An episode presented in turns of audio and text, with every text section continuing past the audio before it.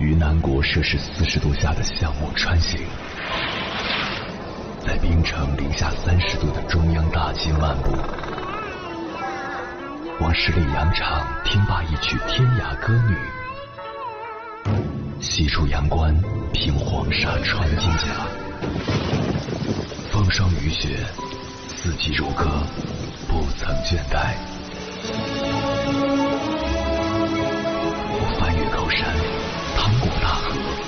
无所畏惧水深和火热，只为打破这千山万水的阻隔，与你相遇。我是英波，我在原来的地方等你，不见不散。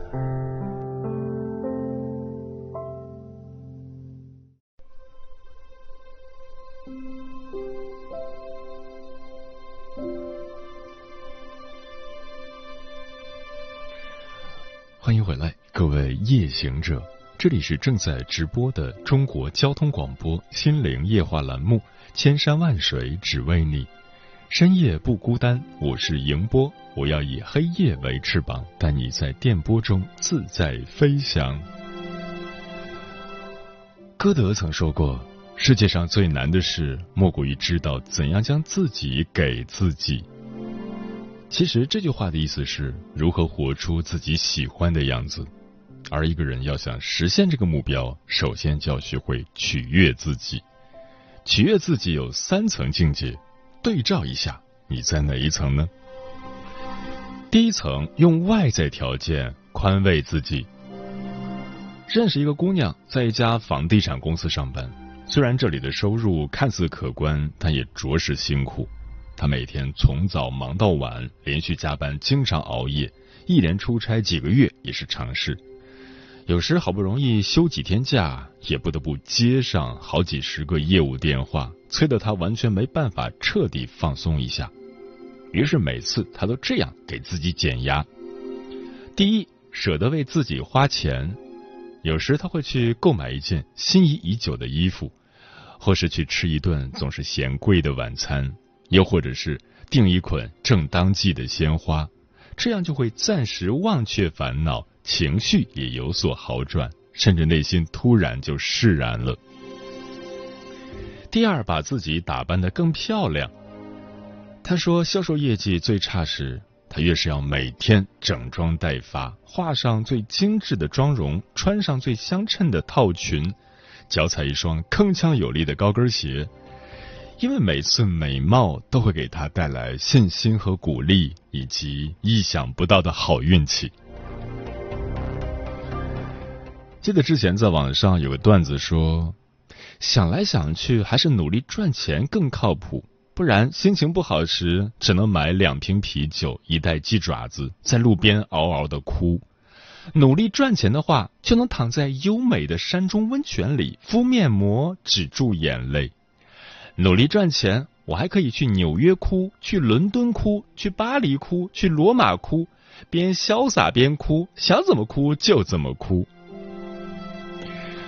虽然我并不赞同哭的做法，也不提倡铺张浪费，但能有资本和能力让自己去到那么多地方看不同的风景，大概比站在原地伤心落泪更能快速恢复元气，重新振作吧。而香奈儿也曾说过：“我真的不能理解一个不打扮一下就出门的女人，即便是出于礼貌，也不应如此。谁知道哪一天命运之神会眷顾我们呢？”许多时刻，一个看似不重要的化妆，也能起到至关重要的作用。越是不顺时，越不能允许自己邋遢，因为你一旦放弃自己，世界就很容易放弃你。也许在世俗的观念中，总觉得花钱和变美是一件很肤浅的事。其实，当一个人遭遇挫折、感到糟糕、心情跌入谷底时，去享受一下更好的生活，遇见更美的自己，或许就能豁然开朗。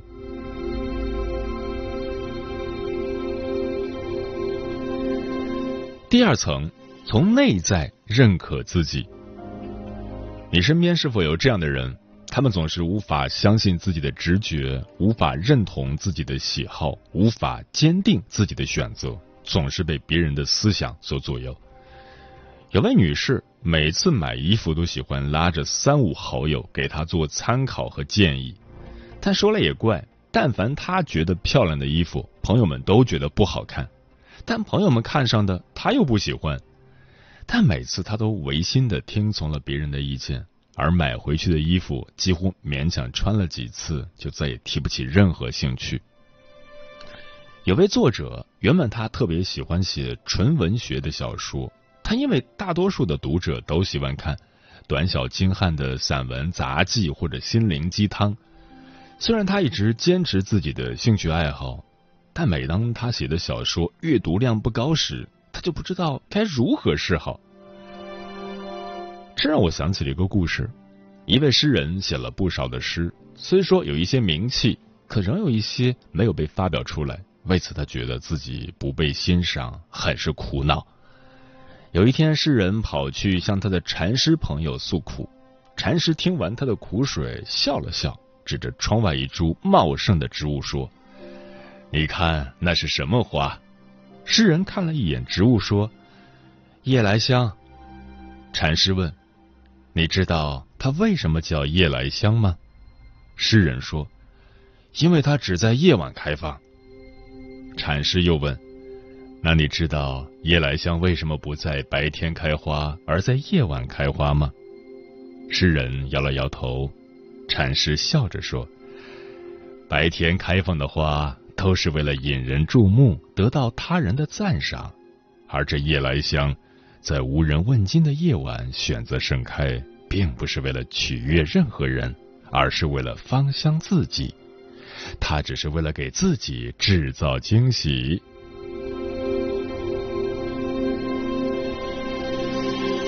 在生活中，很多人总是无比纠结，因为迎合了大众就委屈了自己，而遵从了自己又害怕遭受大众的打击和否定。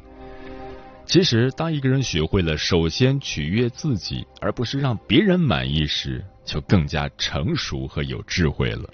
毕竟，日子是你在过，生活是你在经营，自己好不好，你心里最清楚，而别人不过是个看客而已。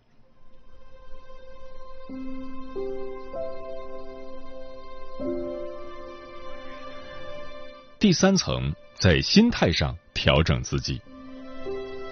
通常，当我们遇到污蔑、诋毁、不理解时，总是会严重影响自己的情绪。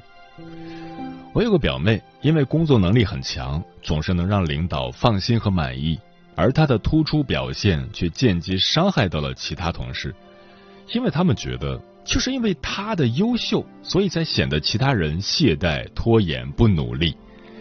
为此，大家都故意的孤立他、排斥他，甚至有意的陷害他，他感到特别痛苦。其实，我们要学会去思考：你是否有错？如果有错，改正就是；如果没错，又何必要生气呢？著名作家哈里斯和朋友在报摊上买报纸，朋友礼貌的跟摊贩说了声谢谢，但摊贩冷脸相对，一言不发。哈里斯说。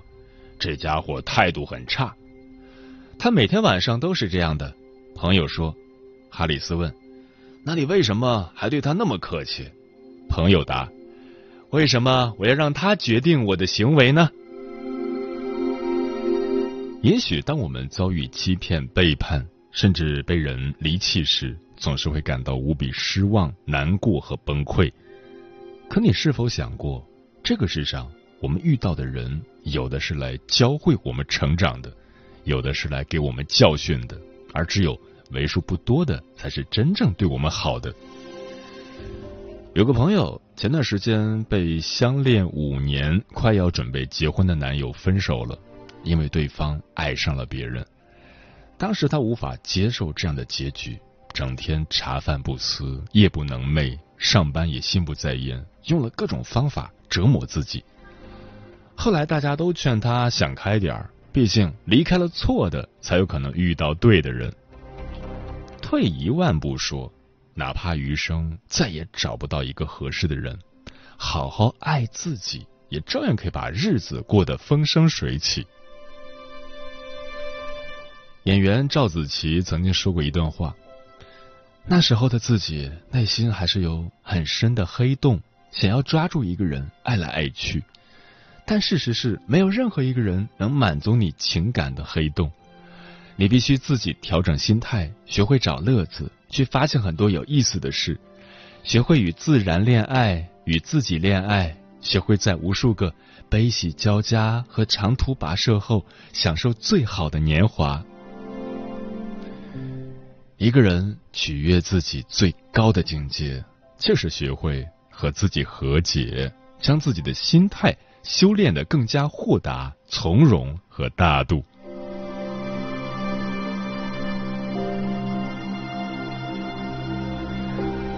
当然，取悦自己并不是一件容易的事情，因为在现实生活中，我们已经习惯了取悦别人，我们害怕被嘲讽、被孤立、被否定，于是我们渐渐的迷失了自己。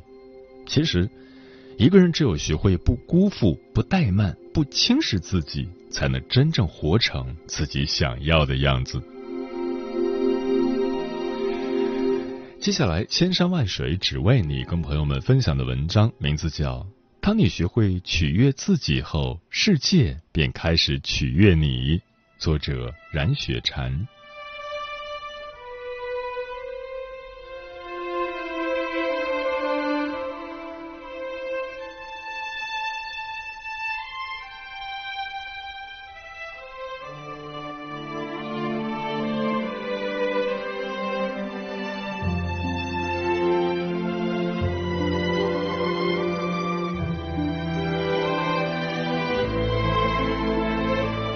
许每个人的生命里，总无可避免的会有那样一段孤独、敏感而又自卑的时光。那段时日，无论如何努力飞翔，也到达不了心里想要的那方天涯海角。这是我二十出头时真真切切体会过的时光。那时候，我历经两次高考，终于考入了湖南省的一所大学。而作为一个农村出来的孩子，我对城市的一切都充满了好奇和陌生。而我生性孤僻、内敛、沉默、胆怯且软弱，我害怕被孤立，害怕自己跟别人不一样。于是，我用一层厚厚的壳将自己保护起来。那层壳的名字叫讨好。我从不懂得拒绝别人，经常习惯性忽视自己内心的感受。优先考虑满足别人的需求，欲以此来获得别人的好感和好评。而这种情况在工作后尤甚，我无法拒绝同事额外让我帮助的活，从而导致我自己的工作没能做好而挨批。我牺牲掉自己用来休息的周末，陪同事去逛街挑衣服，尽管我已经很累了。我总是附和领导和前辈的意见，尽管我当时并不那么认同。我总是害怕被讨厌、被排挤，所以一直以取悦别人、委屈自己的模式生活着。可即便是这样，我也并没有在人际交往上游刃有余，也并未曾获得多少人真正的认可。我也依然孤独、敏感而又自卑。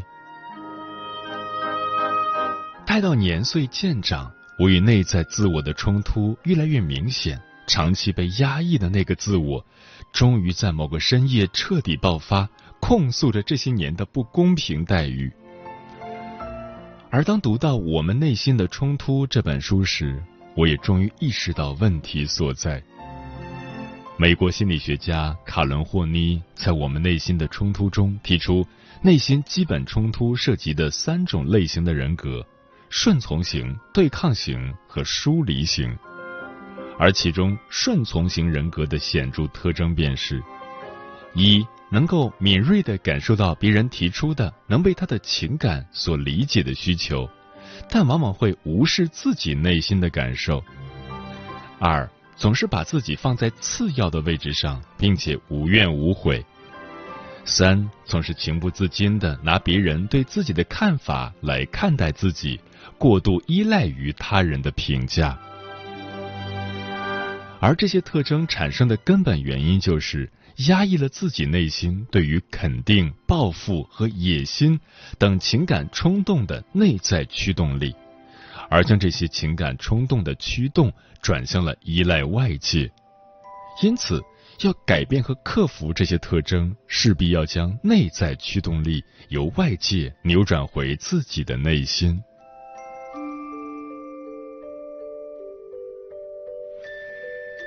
于是，接下来的数年时间里，我有意识的与内心习惯讨好别人的那个小人儿做着斗争。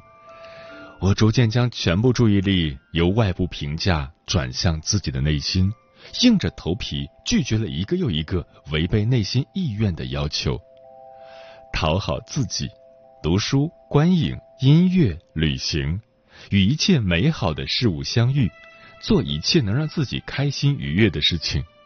矫枉过正，全力做自己，并且成为自己的主导。而当我所有的时光都用来取悦自己时，那种愉悦感和成就感是多么的让人轻松舒服，一点也不需要拘谨。于是，在外面单打独斗的这些年岁里，心底那捉襟见肘的自卑感和千疮百孔的自信心，终于渐渐一点点的明媚起来。我也终于在和内在的那个自我一点点的和解，终于理解了那句“悦人者众，悦己者亡”。这无异于人生的一次重生，也给我原本有点糟糕的二十几岁镀上了一层七彩色的光晕。懂得取悦自己，才算是一个人真正成熟的标志。当你开始遵从内心，接受自己的残缺和不完美，懂得人生最大的意义便是悦己，原谅和宽容身边的人和事，坦然面对庸常而琐碎的生活，那才是真正的成长和成熟。真正的悦己，不仅仅是遵从真实的内心，还懂得运用一切外界事物来愉悦身心，提升自身的幸福感。我们部门三十多岁的田姐是全公司唯一一个每周都订一束鲜花到办公室的人，有时候是百合和茉莉，有时候是风信子和橄榄菊，花开绚烂，幽香扑鼻，整个密闭压抑的财务部只因了她这束花而变得灵动和明朗起来。而大部分来我们部门的人称赞了一番之后，都表示很不理解。这花能活多久啊？田姐答：一周左右。又问：这花一束也得二三十吧？田姐点点头后，那边一个劲儿的感叹：花期这么短，凋谢之后就剩一堆烂叶，太不划算了。田姐笑着说：你平日里一周吃的零食可不止二三十吧？再说上班时间紧张又压抑，累的时候给花儿换换水。看着他们清丽绽放，心情畅快愉悦，工作体验都会很不一样。真正的悦己者，从不拘泥于物质，也从不过分在意别人的评价。他们心中总有由内而发的让自己生活的更好的愿景，因此会格外注重自己对于幸福的感官，对于美的体验。不为取悦别人，仅仅是为让自己开心，那才是善待自己最好的方式。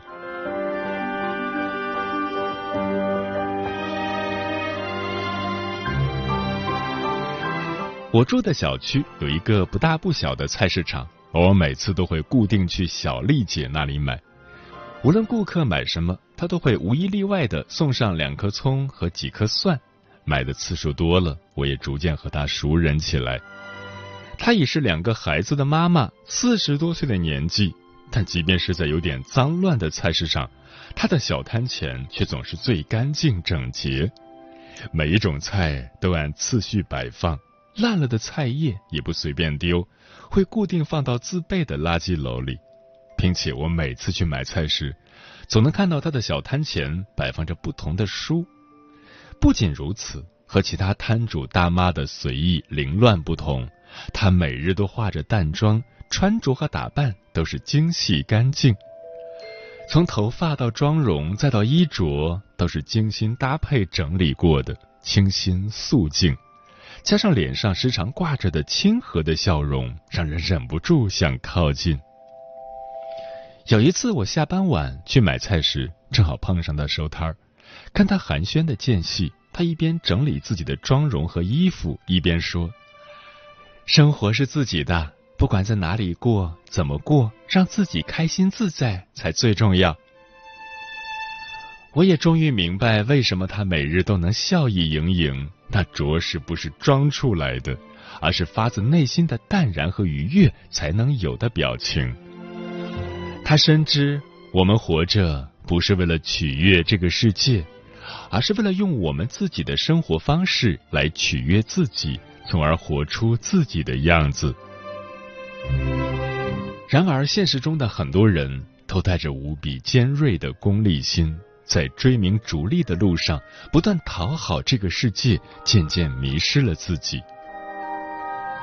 松浦弥太郎说过一句话：“任何一个追求生活品味的人，都应该是一个悦己者。你的爱好，你的生活方式，都是为了取悦你自己，而不是为了炫耀和交配。而我们与这个世界的博弈，归根到底。”不过是与自己内心的一场较量。总有一日，你会明白，世界那么大，我们太渺小，仅仅是做好自己，就已经需要我们不遗余力去努力了，哪还有闲心去在意别人呢？你最终能否过得好，能否在自己的人生里活得游刃有余，取决于你能否妥善安放自己的心。你能听从内心的声音，取悦自己，从而活得坦然，你终会是那个胜利者。这不也正是我们付出那么多努力所希望达到的目的吗？就像我之后每日去上班，总会将自己从头到脚收拾体面，但凡违背自己心意的要求，都会礼貌拒绝。越来越喜欢独处，习惯一个人看书、写字、观影、跑步，而做这些只是单纯让自己开心，而后容貌变得舒展，内心也变得更强大。取悦自己，才能最终让自己圆满。若你全无倾城貌，只要你认真爱自己，也会修得一颗倾城心。如这一步一缕的跋涉，一时一沉的坚守，最后你会发现，当你学会取悦自己后，世界便开始取悦你。